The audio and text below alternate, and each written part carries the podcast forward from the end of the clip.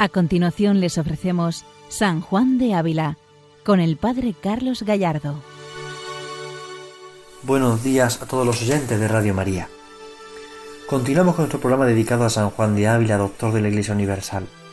Seguimos adelante entrando en el misterio de Dios, en el amor de Dios que se revela en la vida de los santos, como es San Juan de Ávila, como también San Juan de Dios, en este día que, que estamos contemplando, meditando, profundizando en esa carta 46, carta que San Juan de Ávila le escribe a San Juan de Dios. Y una carta, como veíamos el otro día, pues tiene un gran contenido espiritual, sobre todo cuando el santo anima a perseverar al servicio de Dios, a guardar el alma, a protegerse con la prudencia de los negocios del mundo, para que no le enfríen, ¿no?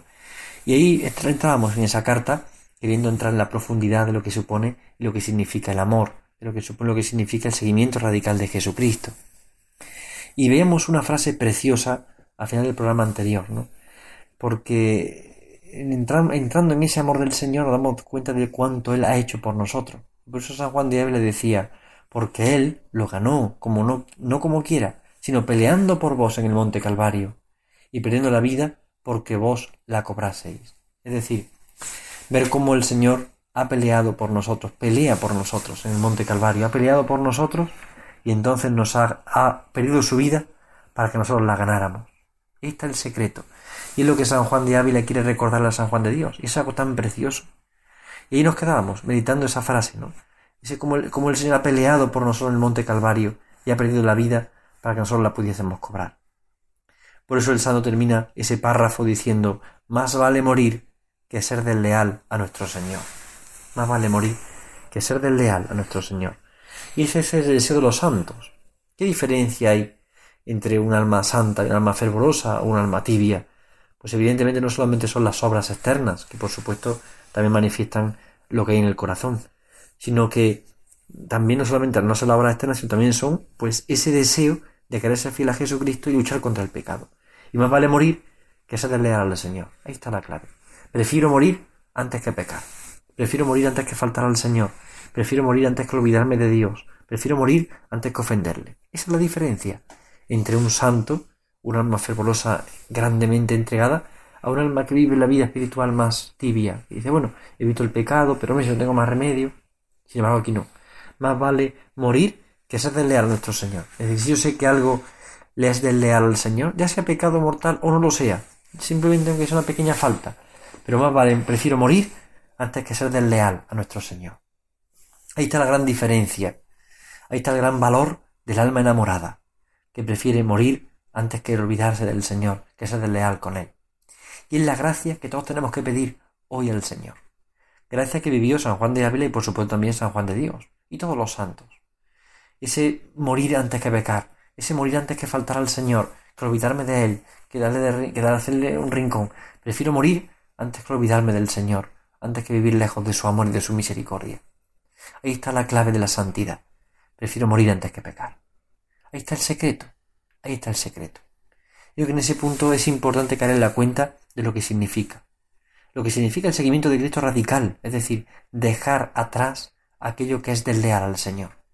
Todos estamos en esa lucha, por eso no podemos desanimarnos, pero sí tenemos que seguir mirando al Señor y diciendo, no, no quiero, Señor, ser desleal contigo, no quiero vivir una doble moral, una doble vida contigo, no quiero vivir de verdad contigo, siendo fiel a ti de verdad. Quiero entregarme a ti de verdad. Quiero buscarte de verdad. Quiero estar cerca de ti de verdad. Y mortificar otras cosas, con tal de estar cerca del Señor, con tal de vivir cerca de su amor y de su misericordia. Ahí está el secreto. Y aquí está el misterio. Pero el santo da un consejo a San Juan de Dios. Y vamos a escucharlo. Dice San Juan de Ávila. Y para ser fiel es menester ser prudente. Que así dice nuestro Señor, que ha de ser su siervo, que puso sobre su familia fiel y prudente, porque si no hay prudencia, cae el hombre en mil cosas que desagradan a Dios, y es castigada su necedad con recio castigo. ¿Qué es necesario para ser fiel? Ser prudente. Aquí el santo da un consejo muy bonito. Ser prudente. Ser un siervo fiel y, y prudente. Porque si no hay prudencia, el hombre mil cosas que desagradan a Dios. El prudente no es aquel que no actúa, sino aquel que actúa ordenadamente, es aquel que busca acertar siempre lo que agrada al Señor. El prudente es aquel que no se lanza las cosas sin medir, sin pensar antes en qué relación tienen para con Dios, cómo me orientan hacia Dios. Es decir, no me lanzo a hacer cosas sin pensar sus consecuencias, ¿no? Tengo en cuenta lo que supone. Evidentemente el alma que quiere ser fiel al Señor no, busca el pecado, evidentemente. Estamos hablando de personas que no están buscando el pecado, por supuesto. Pero incluso aquel que no busca el pecado, o cuando no buscamos el pecado, a veces nos podemos engañar. Y la imprudencia nos hace caer en el engaño. Por ejemplo, la imprudencia de hacer lo que nos apetece a cada momento, la imprudencia de dejarnos llevar por el gusto propio, la imprudencia de comer desordenadamente, dormir desordenadamente, descansar desordenadamente, trabajar desordenadamente. Eso es imprudente. La prudencia es aquel que tiene el don de acertar siempre. Es decir, el don de hacer a cada momento lo que Dios le pide. Ahora me pide el Señor oración, a la oración. Ahora me pide el Señor, porque es voluntad de Dios, atender a esta persona, atenderla. Ahora me pide la comida, comer. Ahora me pide mortificar un gusto, mortificarlo. Cuando me doy cuenta de algo que no agrada del todo al Señor, o que me desordena, o cuando le dedico más tiempo a una cosa que a otra. Cuando me distraigo, me, me, distraigo de las cosas de Dios. Es bueno caer en la cuenta de esto porque a veces eh, no nos damos cuenta de, lo que supone ¿no? en nuestra vida la imprudencia. Hoy en día con los aparatos electrónicos, el móvil, las redes sociales, es muy normal que a veces podamos caer en la imprudencia. ¿Son malos? No, pues no, no, son malos de, primeras, ¿no? De hecho, tienen que ser usados para el bien y nos ponen en contacto con muchas personas. Y ahora en tiempos de pandemia nos han servido muchísimo para conectarnos con personas que están lejos de nosotros o están incluso estando cerca, pero no pudiendo hablar con ellas. O bueno, también las redes sociales nos ayudan en muchos momentos a estar en contacto con personas, a evangelizar también incluso. Pero caemos el, el peligro de la imprudencia, es decir, dedicarle más tiempo del que se debe al teléfono móvil, más tiempo del que se debe a Internet, más tiempo del que se debe a la televisión, más tiempo del que se debe a las cosas, ¿no? Y perdemos el orden, el orden de las cosas. Es necesario ordenar el corazón. La palabra orden se hace importante en la vida espiritual. Ordenar no significa eliminar o romper. Hay cosas que por supuesto tienen que romperse y eliminarse, evidentemente. Pero aquello que no es pecado, sino aquello que es bueno y que es querido por Dios, es bueno, por tanto debe de usarse y debe de hacerse bien, pero con orden. Tan desordenado es usar el móvil muchísimas horas, como también desordenado usar la lectura y dejar de hacer otras tareas, o meterme en tiempo de oración y una oración tan larga, tan prolongada, que se me olvida a veces de dar de comer a mis hijos, por ejemplo. O sea, hay un desorden en eso, ¿no? Y siendo, siendo cosas buenas incluso. Por eso la prudencia es importante. Porque ya la prudencia mide no lo bueno y lo malo. Eso ya lo mide la virtud, evidentemente. Eso ya lo medimos de antes. Ya, ya el pecado lo hemos rechazado. La prudencia lo que mide es dentro de las cosas buenas. Dentro de las cosas buenas que tengo delante de mí, usarlas según Dios. Es el valor de la prudencia. Usar las cosas según Dios no significa que sea malo la oración, que sea mala la lectura espiritual, que sea mala, malo el trabajo. No, no. La clave es la prudencia, saber poner cada cosa en su sitio, en su horario, en su ritmo, en su orden. Por ejemplo, una persona que tiene que estudiar, un estudiante, le gusta mucho la lectura de la novela, de la novela, por ejemplo, ¿es malo leer novelas? No. Novelas buenas, sanas, sí. ¿Es malo leer el libro? Vamos a poner incluso algo más. La lectura espiritual, no, no, es bueno, es bueno. Pero si tiene que estudiar, tiene que dedicarle tiempo a su estudio, la mayor parte de su tiempo. Y luego dedicar tiempo de descanso ordenados a la lectura de la novela, de la lectura espiritual, por supuesto, claro. Pero no puede dejar que le desordene, porque entonces al final se deja ya por el gusto. Me gusta el libro de lectura espiritual, me quedo con él y olvido lo demás. Olvido mi trabajo, olvido una madre de familia, por ejemplo, que se dedica a la oración horas y horas y se le olvida de comer a sus hijos o atender a su marido, pues no estoy viendo su vocación. Ahora también estaría mal si no deja un espacio de tiempo a la semana para la lectura espiritual, para la oración, incluso al día para la oración, por supuesto, pero a la semana por la lectura espiritual, la oración, una catequesis, una reunión, a algo de Dios que le alimente. Pero también es un desorden. ¿eh? O sea, la imprudencia eh, lleva consigo el desordenarnos. ¿no? Por eso la prudencia es el orden. Y San Juan Diego le dice, para ser fiel, ser prudente.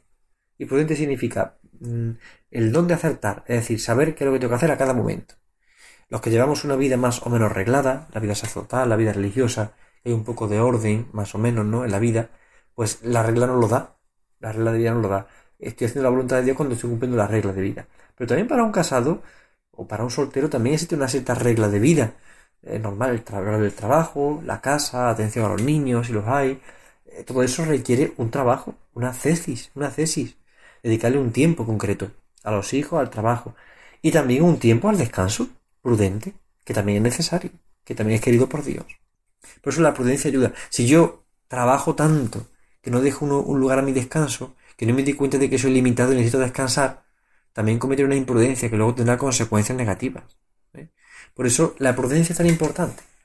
Y dice el santo, porque si no hay prudencia, cae el hombre en mil cosas que desagradan a Dios y es castigada su necedad con recio castigo. Claro. Si el hombre no es prudente, caerá en mil cosas que al final desagradan a Dios.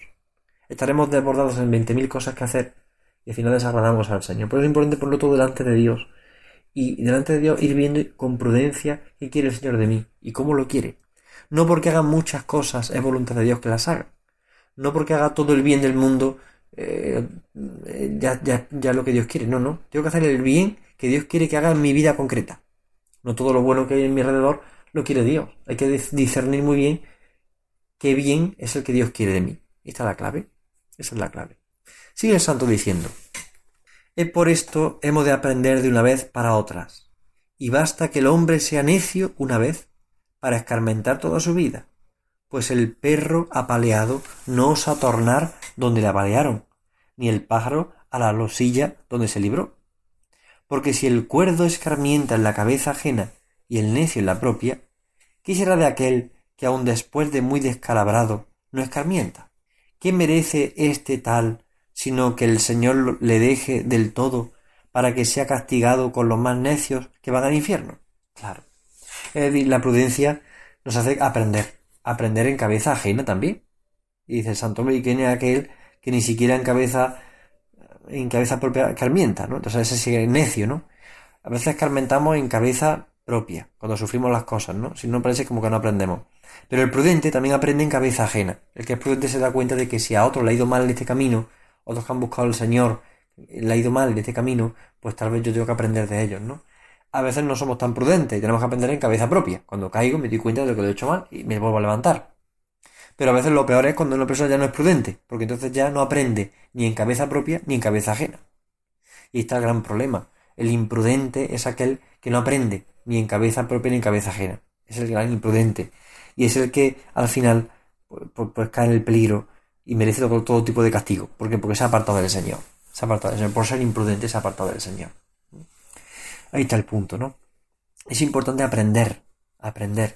También de, lo que pasa a, nuestro alrededor, de lo que pasa en las personas alrededor, ¿no? ¿Qué le ocurre a los demás? Las personas que yo me, puedo fiar de ellas porque son personas de Dios y algo me aconsejan porque han tenido experiencia de que algo les ha ido mal, tengo que aprender. Por eso la lectura espiritual y el conocimiento de los santos nos ayuda mucho, porque al conocer la vida de los santos, al discernir con ellos, nos damos cuenta de que si a uno le ha ido mal por este camino, tal vez en el mío también. Es verdad que no, no todas las personas somos iguales, y cada uno tiene su vida, su forma, su método, eso es cierto. Pero también es verdad que nos hace mucho bien leer la vida de los santos y conocer cómo a ellos les ha ido en la vida y ver cómo han aplicado ciertas luces o cierta capacidad de discernimiento para descubrir. Eso es importante porque ahí es donde puedo aprender de verdad qué quiere Dios de mí en este momento. Sigue el santo diciendo, grande obligación tiene de mirar por sí y por la honra de Dios el que ha recibido dones de Dios y lo ha sacado Dios del infierno y dándole prendas del cielo. Y mientras más vamos adelante en la vida, es más razón que nos mejoremos en las buenas costumbres, porque poco aprovecha haber comenzado bien si acabamos mal. Aquí el santo vuelve a hacer una llamada a la vigilancia. Dice, bueno, tenemos obligación de mirar por mí mismo, por sí, por mí mismo, pero también por la honra de Dios. Y he recibido muchos dones de Dios, por lo tanto hay que mirar también por su honra. Él me ha sacado del infierno y me ha dado las prendas del cielo, dice el santo. Pues tengo que mirar también la honra de Dios. Es decir, mi obligación es mirar por mi bien, por no perderme, pero también por la gloria de Dios, la honra de Dios. No podemos olvidar que nuestra vida es para la honra de Dios, para dar gloria a Dios. San Ignacio, los ejercicios espirituales, nos recuerda en el principio y fundamento. El hombre ha sido creado para alabar, hacer reverencia y servir de nuestro Señor, y mediante esto salvar su alma. Es decir, dar gloria a Dios, y así salvaré mi alma, así buscaré mi bien. Pero busco a Dios, no miro solamente para mí, miro para la honra de Dios, porque he recibido mucho de Él, y quiero vivir con Él. Y por eso hay que aprender, cuando vamos adelante en la vida, hay que aprender de las buenas costumbres, hay que aprender de lo que nos ocurre en la vida. Si nuestra vida se convierte en una, en una enseñanza. Por eso, nos hemos equivocado muchas veces en la vida, sí, y es normal. Podemos examinar y darnos cuenta de que nos hemos equivocado. Hemos tomado decisiones que están mal. Hemos hecho cosas que a lo mejor han sido imprudentes. Sí, es verdad. Eso es cierto. Y a veces con buena intención, otras veces no tan buena.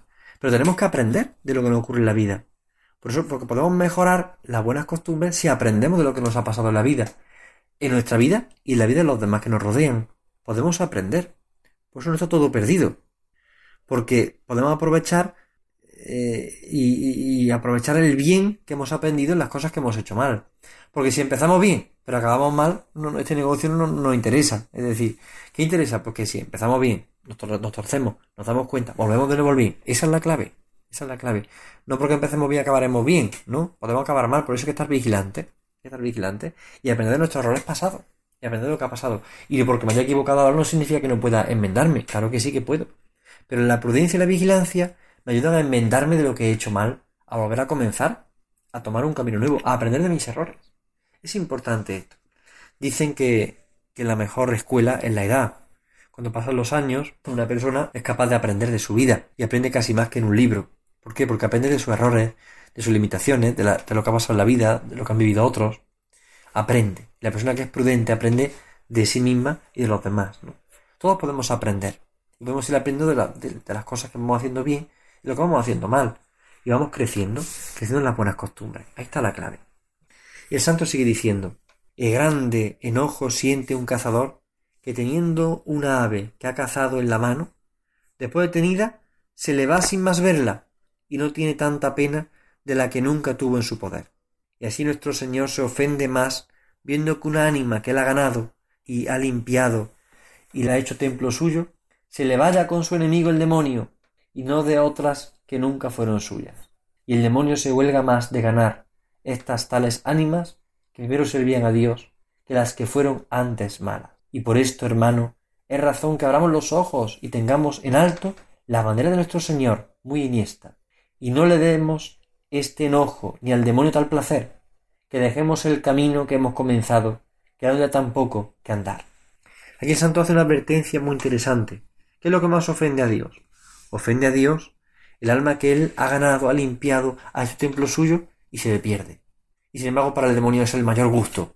Por eso el demonio no busca tanto hacer el mal, sino pervertir el bien. El demonio lo que más le agrada es pervertir el bien, es decir, una alma buena que busca el bien y pervertirla en el bien, es decir, pervertirla haciendo el bien, confundirla, pervertirla para hacer la suya. Eso es lo que el demonio más le agrada. Un alma que ha sido bendecida por Dios, que ha recibido una vocación especial, o que ha recibido un, un, impulso de Dios para la santidad especial, que vive una vida en virtud, que tiene una amistad buena, o que busca el bien en las cosas que hace, el demonio que busca pervertirla, es decir, torcer lo que está haciendo bien para sacarla de Dios, para hacerla suya. Y eso es el mayor daño a Dios y el mayor triunfo para el demonio. Por eso, si cuando ya que hemos empezado en el camino del bien, tenemos que luchar, porque Él nos ha ganado, Él nos ha ganado, Él nos ha limpiado, Él nos ha hecho templo suyo. No perdemos esto, no perdamos esto nunca de vista. Volvamos al Señor. Seamos prudentes para volver al Señor y no dejarnos engañar, porque ofende mucho a Dios el alma que ha sido tan regalada por Dios y ahora se pierde, y el demonio encuentra ahí su gran triunfo. No le interesa tanto al demonio conseguir o alcanzar aquellos que están ya en el pecado, ya los tiene. Le interesa las almas buenas que se han entregado a Dios y quiere pervertirlas. Por eso el demonio se huelga más en buscar esas ánimas que primero servían a Dios y que después se hicieron malas. Es decir, es lo que más le agrada al demonio. Por eso tenemos que seguir luchando contra esto. ¿Qué podemos hacer? El santo da el remedio. Abramos los ojos y tengamos en alto la bandera de nuestro Señor, muy eniesta. Y no le demos este enojo ni al demonio tal placer. Que dejemos el camino que hemos comenzado. Es decir, nosotros agarremos a la bandera de Cristo. Levantemos la mirada hacia la bandera de Cristo. Y no nos separemos de Él. Porque no demos al demonio ese placer de, de, conseguir que nos dejemos ya por nuestros intereses, nuestros caprichos, sino agarremos a esa bandera de Cristo y no dejemos el camino del bien, el camino que hemos comenzado. Entusiasmémonos de nuevo por Jesucristo. El santo está animando a San Juan de Dios a que se vuelva a entusiasmar con Cristo. Esa es la clave para luchar contra la tentación, contra el desaliento, contra la desesperanza, incluso cuando nos vemos pecadores. La clave está en volvernos a entusiasmar por Cristo, porque Él está contigo. Él ha dado su vida por ti, Él ha luchado por ti en el Calvario, como recordábamos antes. Y entonces el Señor te ha conquistado, no te dejes engañar por el demonio. No dejes el camino que has comenzado en el bien. Queda poco por andar, ya queda menos para andar, ya queda menos para el cielo. Pensemos en el cielo. Pensemos en el cielo, no pongamos en juego nuestra salvación eterna. Bien, pues seguiremos en el programa siguiente con esta carta 46, que aún siendo cortita, vemos lo profunda que es. Hoy hemos destacado sobre todo la prudencia y la vigilancia, dos virtudes necesarias para ser fieles y mantenernos en el amor del Señor. Levantemos la mirada hacia Cristo y no dejemos que las cosas del mundo nos perviertan, no dejemos que el demonio nos engañe. Somos del Señor, Él nos ha ganado y en Él queremos vivir y confiar siempre. Dios le bendiga a todos. Buenos días en el Señor. Han escuchado San Juan de Ávila, dirigido por el Padre Carlos Gallardo.